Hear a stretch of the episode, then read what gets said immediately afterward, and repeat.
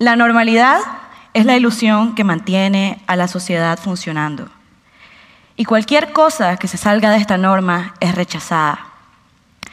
De esto parte el concepto de la locura, de que las diferencias son errores o anomalías en este ideal. Partiendo de esto, buenas tardes. Soy Gloria Ruiz. Soy diseñadora gráfica, fotógrafa y loca.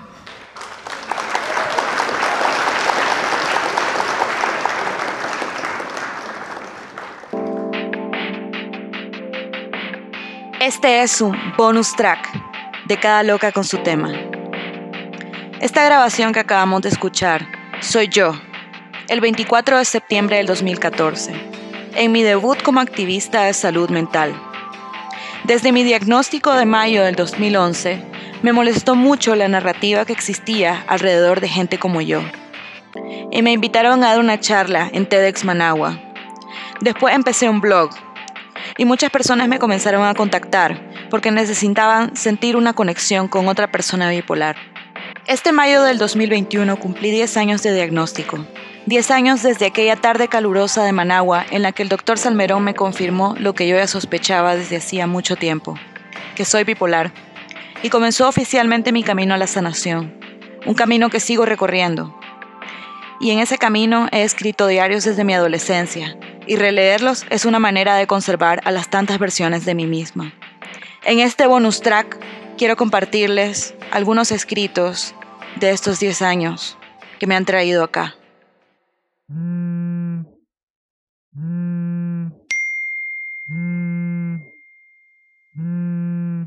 Viernes 8 de julio del 2011. Barcelona. Ayer mientras me fumaba un cigarro, allá en Urquinaona, Afuera del bar, en una plaza oscura, miraba los carros pasar. Era como la una de la mañana, y la vibración me adormecía, me acunaba. Me sentí completamente sola y completamente abrazada. Pensé en las huellas que tengo, de mis orígenes. Nunca he estado sola. Es imposible estar sola en Managua. Y de alguna manera me quiero ir y me quiero quedar. Lo quiero todo, no estar sola. Necesito una suerte de amuleto que me acompañe, porque la soledad y yo vamos de la mano clavándonos espinas. ¿Por qué es tan fácil para otras personas y tan dolorosamente difícil para mí estar sola?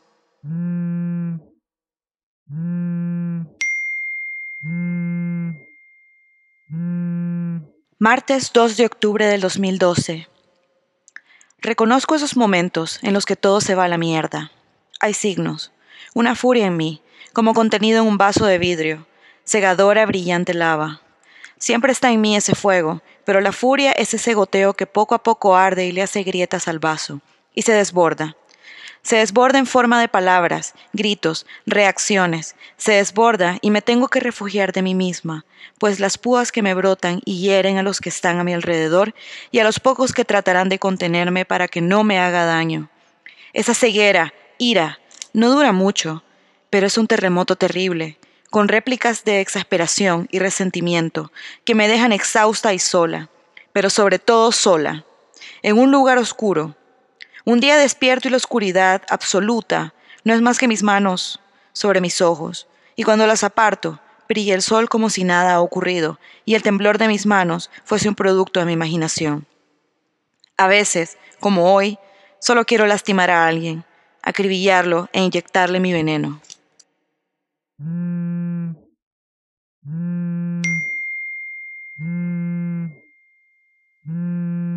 Enero del 2013. Siento que me han vendido una ficción de lo que se supone es la vida, que supone, claro, que estoy en los mejores años de mi vida. Con todo, el todo se pudre y se cae a pedazos.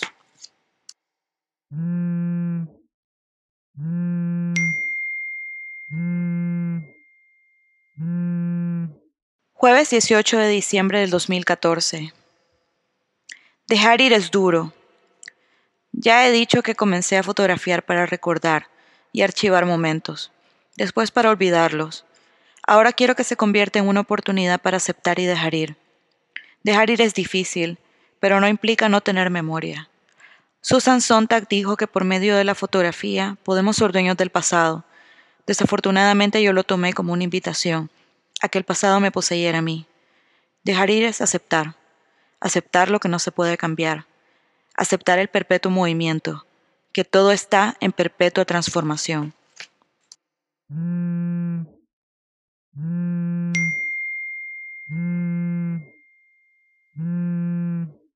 Lunes 27 de julio del 2015. Llevo un tiempo mal. Duermo mucho, estoy cansada todo el tiempo, no soy productiva, me siento sola, me rondan muchos pensamientos autodestructivos por la cabeza. No sé qué me pasa. O tal vez sí. Estoy ciclando. Es parte de mi naturaleza que tanto me cuesta aceptar. Debo admitirme que no importa lo que haga, nunca estaré bien el 100% del tiempo.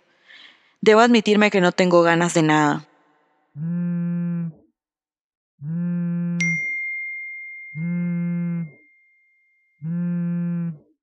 Lunes 25 de enero del 2016.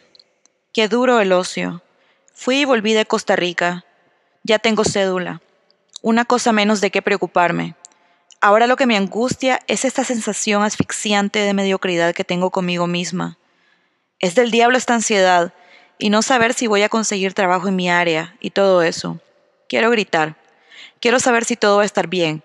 Me siento fuera de equilibrio, fuera de fuerzas, fuera de mí y todo. El 27 de enero del 2016, dos días después de esa entrada de diario, fui hospitalizada por el más grave de mis intentos de suicidio. Y se hizo el silencio. Y después, el mar. Mientras estuve en coma, entre la vida y la muerte, Tuve un viaje psicodélico en los confines de mi conciencia. Vi todos los atardeceres de mi vida, la cara de mis padres cuando eran jóvenes, todos los libros que he leído en mi vida, todo el contenido de mi cerebro ante mí.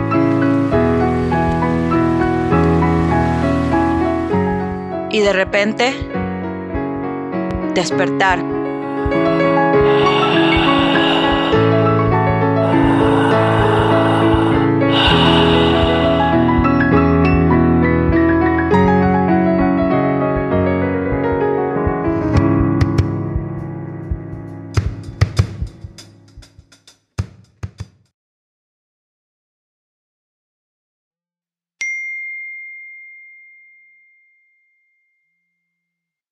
Martes 31 de octubre del 2017. Cada vez me siento más en paz con mi multitud interior. Me es más fácil reconocer mis distorsiones y dejar mis dudas sin sentido. Me perdono más. Es mi manera de construir esa simplicidad mental que es tan complicada de alcanzar. Cada vez es más claro lo que quiero. Hábitos simples para una buena salud. Muy pocas posesiones materiales. Comer bien, de una manera simple. Cuidar mi cuerpo. No volver a fumar.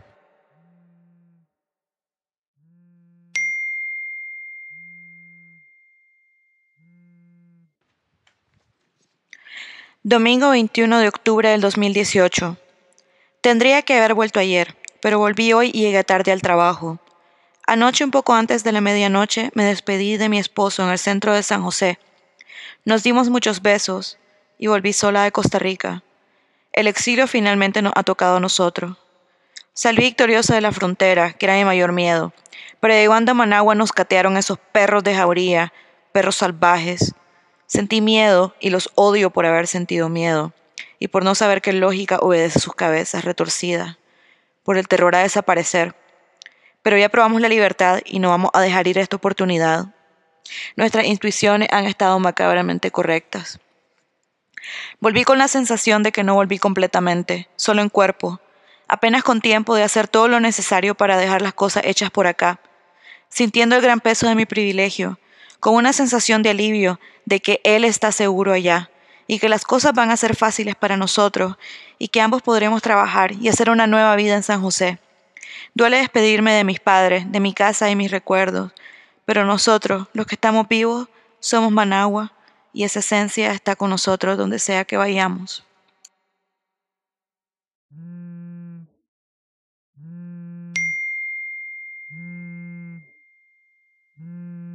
Sábado 2 de marzo del 2019. Ya es marzo, mi fin de ciclo, a punto de renovar otra vuelta alrededor del sol. Han pasado tantas cosas en estos últimos 12 meses y siento que he cambiado, evolucionado como persona, aprendiendo y desaprendiendo, desatando, soltando amarras y gente. Ya San José se siente más como mi nueva ciudad, ya me oriento mejor por las calles, cada vez menos extranjera, y los ticos cada vez se me hacen más familiares. Me parece mentira que mis treintas están a un segundo de empezar. Siento que mis twenties fueron una vida entera por sí mismas y me muero de ganas de arrancar una nueva década, con ganas de estudiar y hacer cosas interesantes y continuar construyendo una vida con mi esposo. Hoy, en este instante, soy feliz y plena. Con paciencia y serenidad podré resistir y renacer constantemente. Hablaba con mi esposo, cómo a veces uno no se da cuenta del camino recorrido hasta que voltea a ver y hay una trayectoria. Así me siento, totalmente agradecida de estar en un lugar en el que nunca me imaginé estar.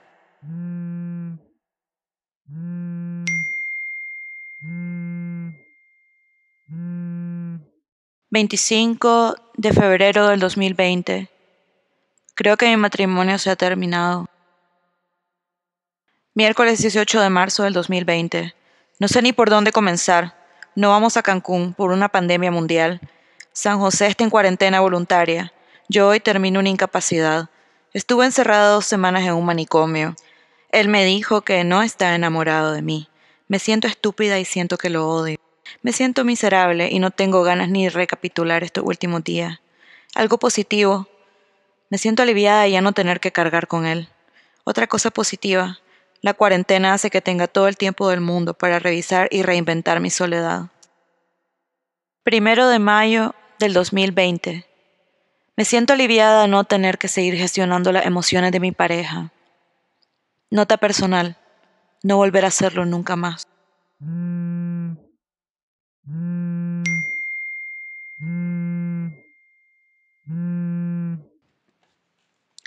17 de abril del 2021. Lista de recursos que me han traído acá. 1. Mi infinita curiosidad. 2. Mi incontenible empatía. 3 la manera en que instintivamente he buscado alternativas para mis limitaciones. 4. Mi sed de verdad. 5. El amor de mi madre. 6. La protección de mi padre. 7. La capacidad de amarme a como soy. 8. Aunque parezca mentira, mis ganas de vivir. 9. La lealtad de mis amigues. 10. Las pequeñas cosas que ahora sé que son del espectro autista. 11. Mi sed autodidacta. 12. Mi temperamento artístico. 13. Mi honestidad brutal. 14. Mi sentido del humor. 15. Mi odio por la injusticia. 16. Mi capacidad de ser articulada y elocuente. 17. El privilegio de mi educación. 18. Mis diagnósticos. 19. El privilegio de poder vivir auténticamente. 20. Mi amor por los distintos lenguajes. 21 el cómo sé leer a las personas. 22. El espacio que tengo para simplemente existir. 23. Las oportunidades que he sabido aprovechar. 24. Mi manera particular de ver la vida. 25. Cómo me he estudiado a mí misma. 26. Mi talento para el activismo. 27. Cómo me arropa el amor que me tienen los demás. 28. Poder aprender de lo que me va pasando en la vida. 29 que la alegría finalmente llena mis días. 30. El haber sido una pequeña casi adulta y que sea la fuerza de esa niña la que me sigue conduciendo hasta acá. Y 31. Saber que cada día sé más y por ende estaré mejor.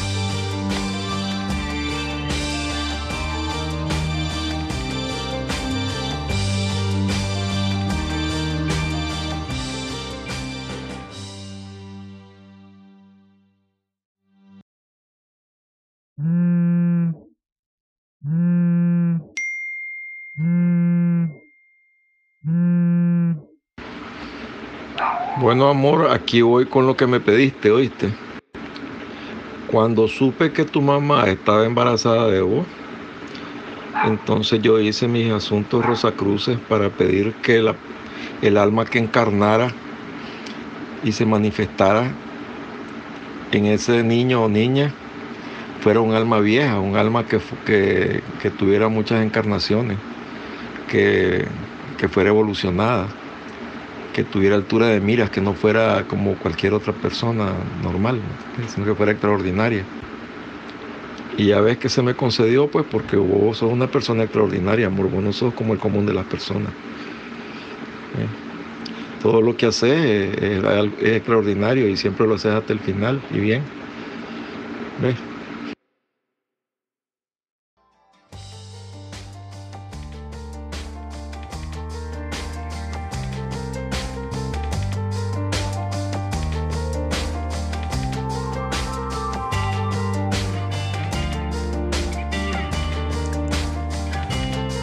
Fue el bonus track de Cada Loca con su tema.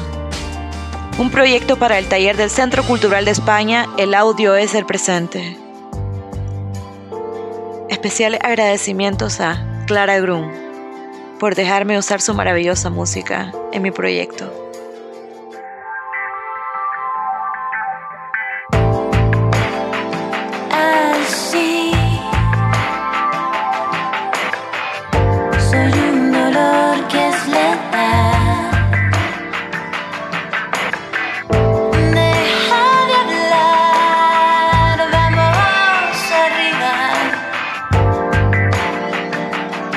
donde nadie pretende.